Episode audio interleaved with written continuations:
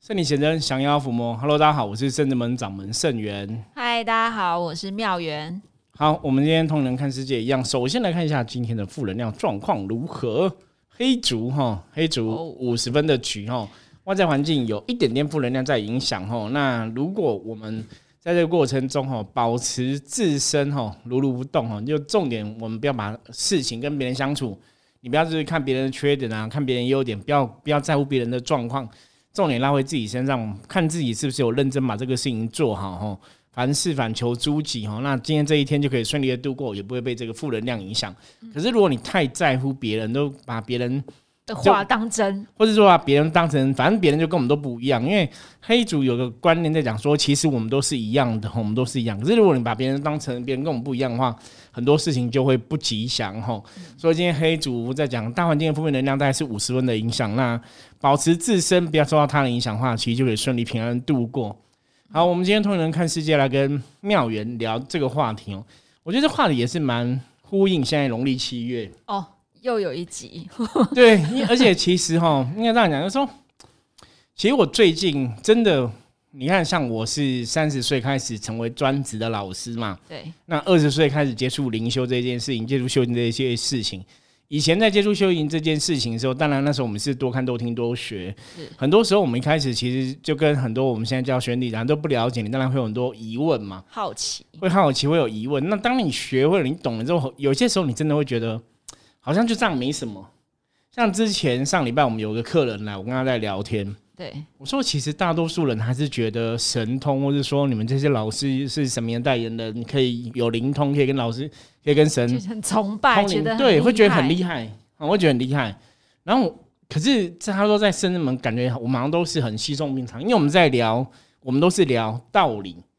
甚至他还问灵修的事情，会跟他讲什么是灵修，灵修是在修什么，然后灵修什么这样或什么，就讲一些这些原因。对，那因为这个朋友也是以前有接触过灵修，可是就是有一些不好的经验，可能好几年前有接触过，对，所以就没有走。可是他基本上以前会灵动灵讲灵语嘛，哈，那你可能灵已经被启动了，就灵修派的方式在修行。对，啊，你灵已经被启动了，你又没有做灵修的事情？所以自己就会有类似我们之前讲灵逼体的问题嘛。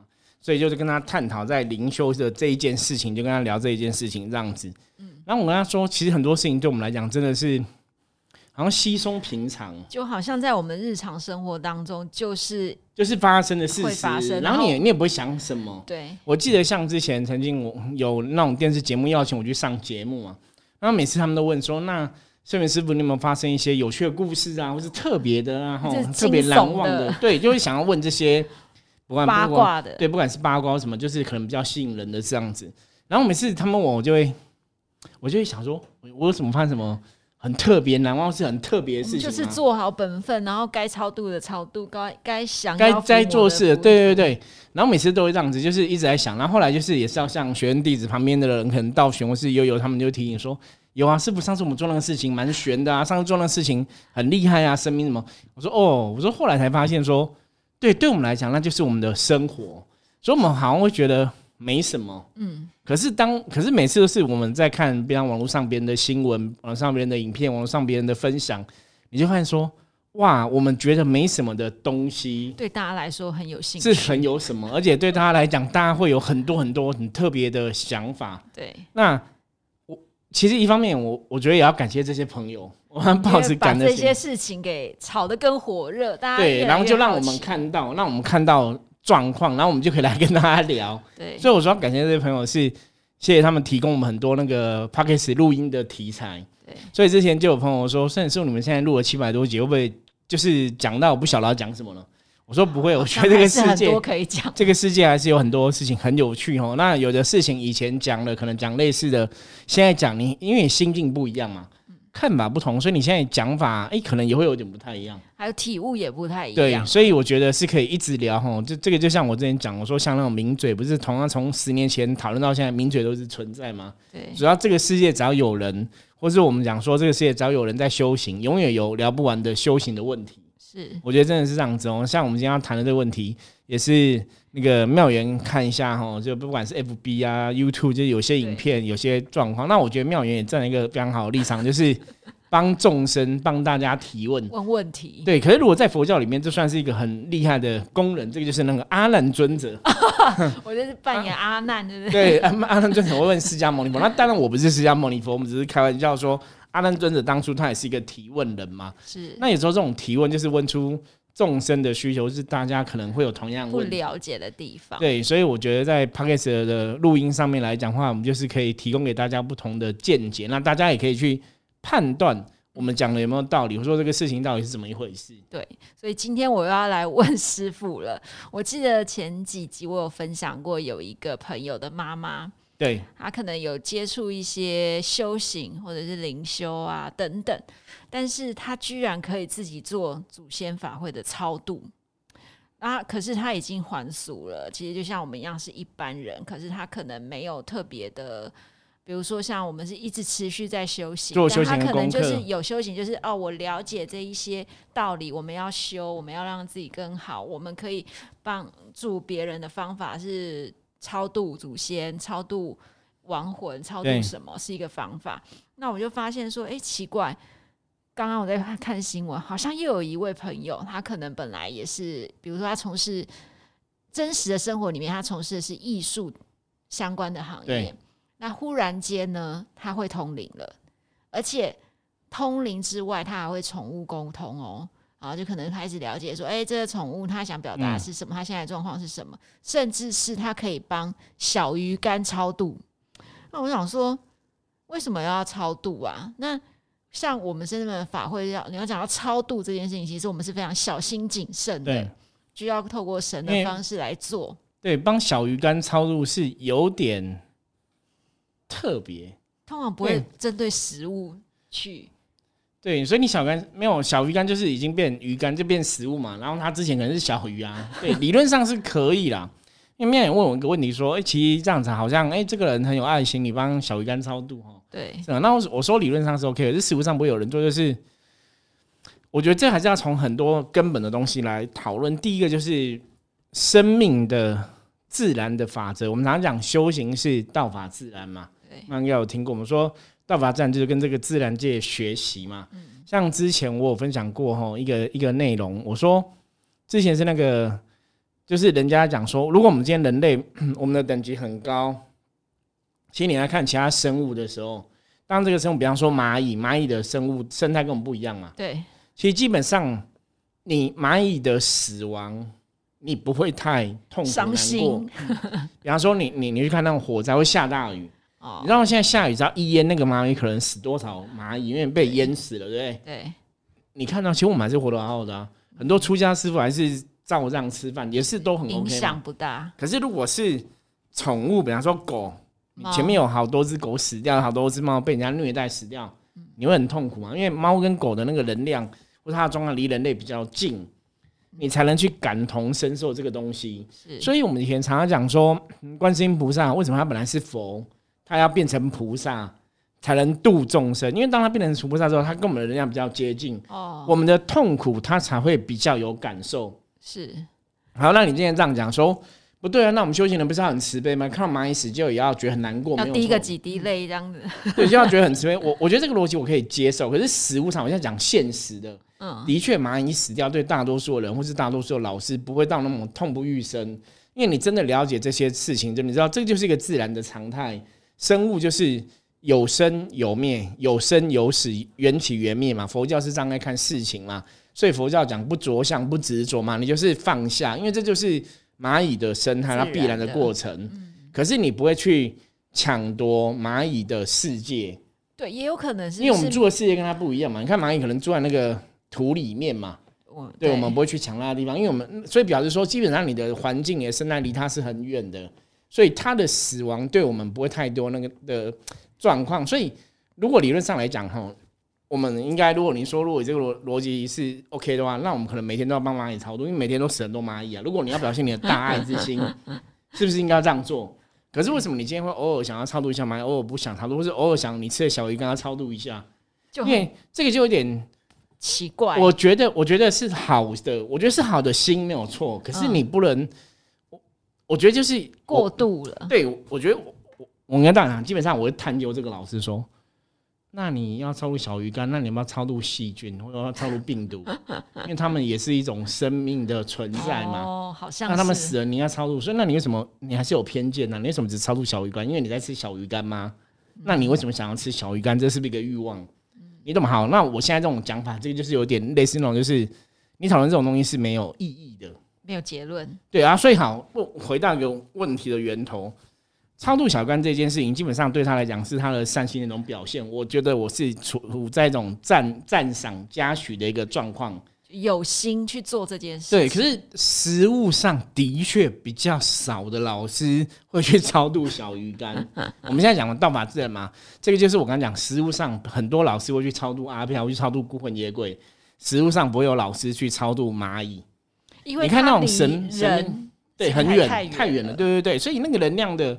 感受不会觉得到那么程度，而且这个就就有点像说，有些昆虫它可能一个礼拜就是它的生命期，其他生命太短了，所以基本上你不太会去去去担心它好不好，因为它可能七天之后就再来一次。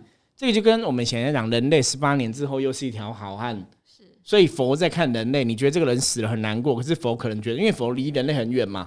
所以佛可能觉得这个人他重新投胎了，他现在活得好好的，对啊，并没有死啊。而且那个蚂蚁说不定这一次死了之后，他就又转成，比如说变成狗了，对，有可能嘛，有可能提升了。对，所以这个是我觉得，所以我觉得从两个角度来讲，一个就是，要么你就做，你也不用特别讲说我操作小鱼干。所以你讲你操作小鱼干是想要证实什么事情吗？还是说证实你很有爱，还是什么？那？如果真的别人要去攻击，好像用那个，可是我会觉得，如果说你看到有猫狗死掉，你难过去超度，我觉得我还可以接受，因为你离人家比较近，因为比较会感同身受。互动啊，对，因为感同身受嘛。嗯。可是离我们太久远的生物，你如果有感受，我觉得这个人是大菩萨啦。如果是这样子，那基本上来讲，你应该就不止超度小干，你要超度蚂蚁，你要超度昆虫，要超度蜜蜂。对，不然。这样子就有点是不是太矫情之类的？我觉得大家可以判断。可是我们这个是一个大家可以思考哈。我是觉得不用特别去超度小鱼干啦，因为真的那个生生态离我们真的是比较远一点。那你可以去做别的事情嘛。那如果应该说你有这个能力，嗯，对。那另外来讲，我觉得超度这件事情其实也是刚刚妙云问我的。对啊，超度到底有这么简单吗？对，因为最近我们很常很常听很多人在超度，对不对？对，我就觉得哇。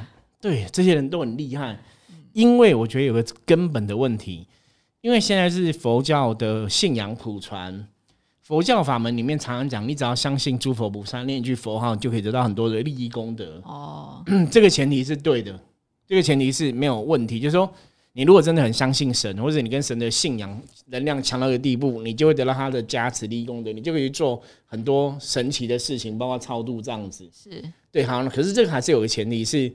那你在这个部分，你可能真的要做很多修行的功课，然后让这些神是佩服你的，愿意对，或者愿意来支持你，因为你要拿出你的。我们之前讲修行的老师，或是有能力的老师，我或者不要讲老师，或是有能力的通灵人。嗯，我觉得大家怎么去检视他的能量是好还是不好，真的这两点太重要，因为这是记下来，记下来。这个是我们实物上的经验哦。那倒不是说我觉得实物什么了不起，可是我讲真的，一个。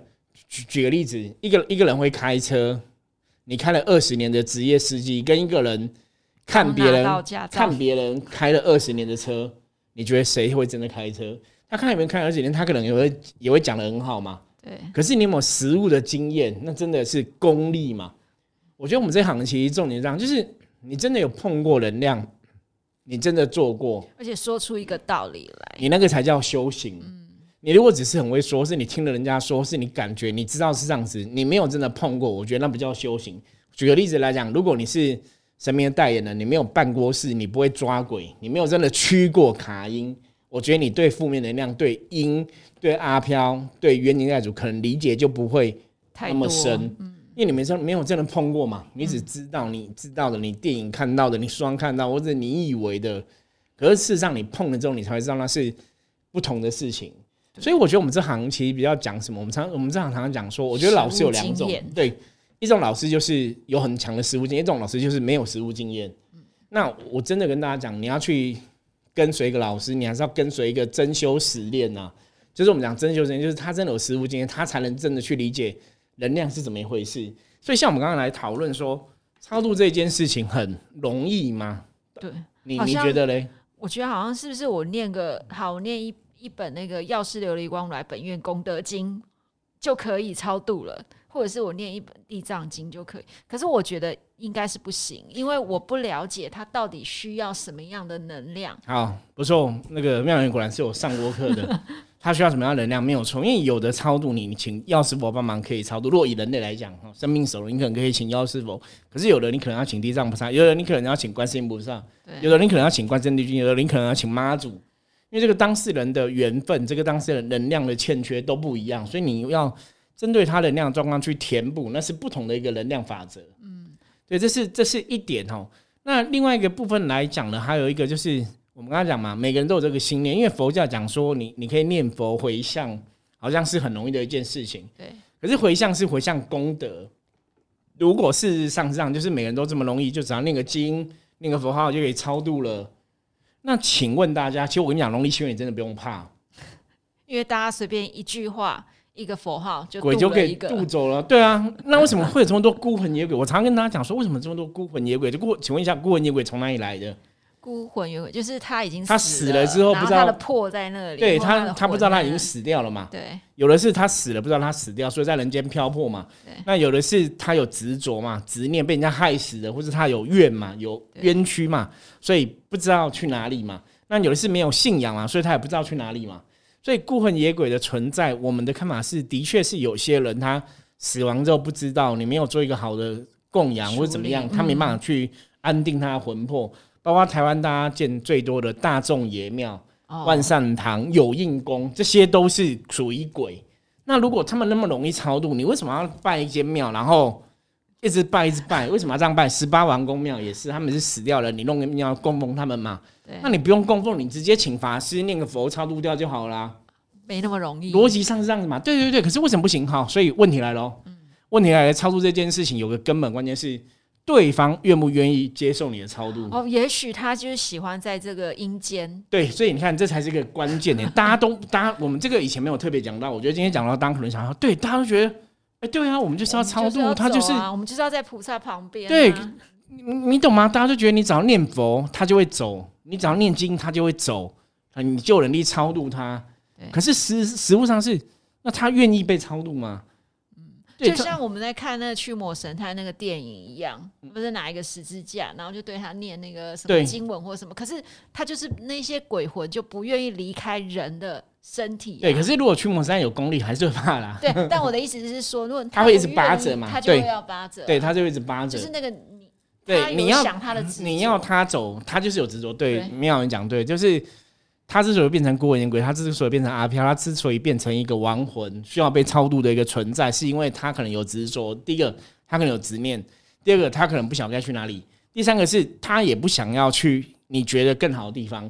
这就像台湾，你看台湾现在最多有很多流浪汉，皆有哦，都在台北车站睡觉。对，真的很可怕。我，不是，不，不是很可怕，不能这样讲哦。多，真的很多。就是我曾经让我晚上去台北山接过人家回家这样子，就去去整个车站外面一圈，真的，你你其实很难过啦。就是为什么人你有好好地方不去？可是你会发现，这些人你你政府想安置，对不对？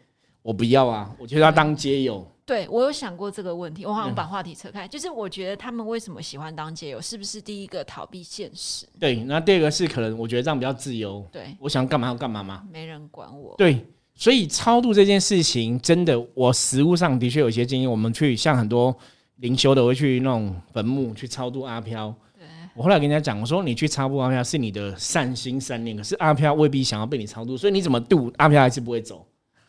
所以大家了解，大家白忙一场。对，所以大家了解一个根本的观念。我觉得你听了我们这么久的 p a c k a g e 节目的听友，你一定要懂，懂什么？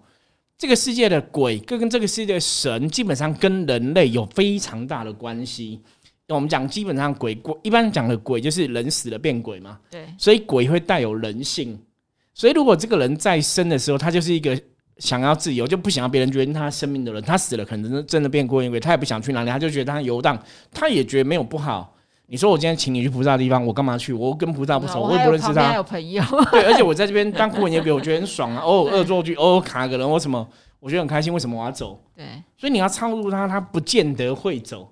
那如果说超度都这么容易，第一个我刚刚讲嘛，这世界上不会有孤魂野鬼嘛？干嘛？容易七月大家不用怕，因为农历七月每个庙，包括我们都在办超度法会，是我们应该超度掉 n n n 个鬼了。对对对，那大家为什么还会有鬼嘞？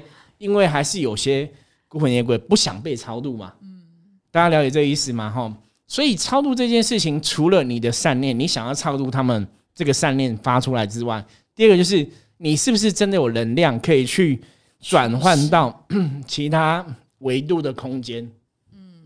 嗯，对啊，因为其实我觉得在超度这件事情上面，我们是真的做的很认真，都还要再三确认跟。对，而且你要看说这个当事人愿不愿意接受你的超度，那甚至说你要怎么适合他的能量去转化，对，你要请到神明来帮忙，然后了解他的状况。其实有很多，我觉得是很多没没杠杠啦，细节在里面哦。所以刚刚妙云有提到问我说，很多人都是说，哦，我这样可以办超度，像你之前提到那个朋友的妈妈也是，她说他们那时候办了一次超度之后，然后之后什么，就通灵能力就。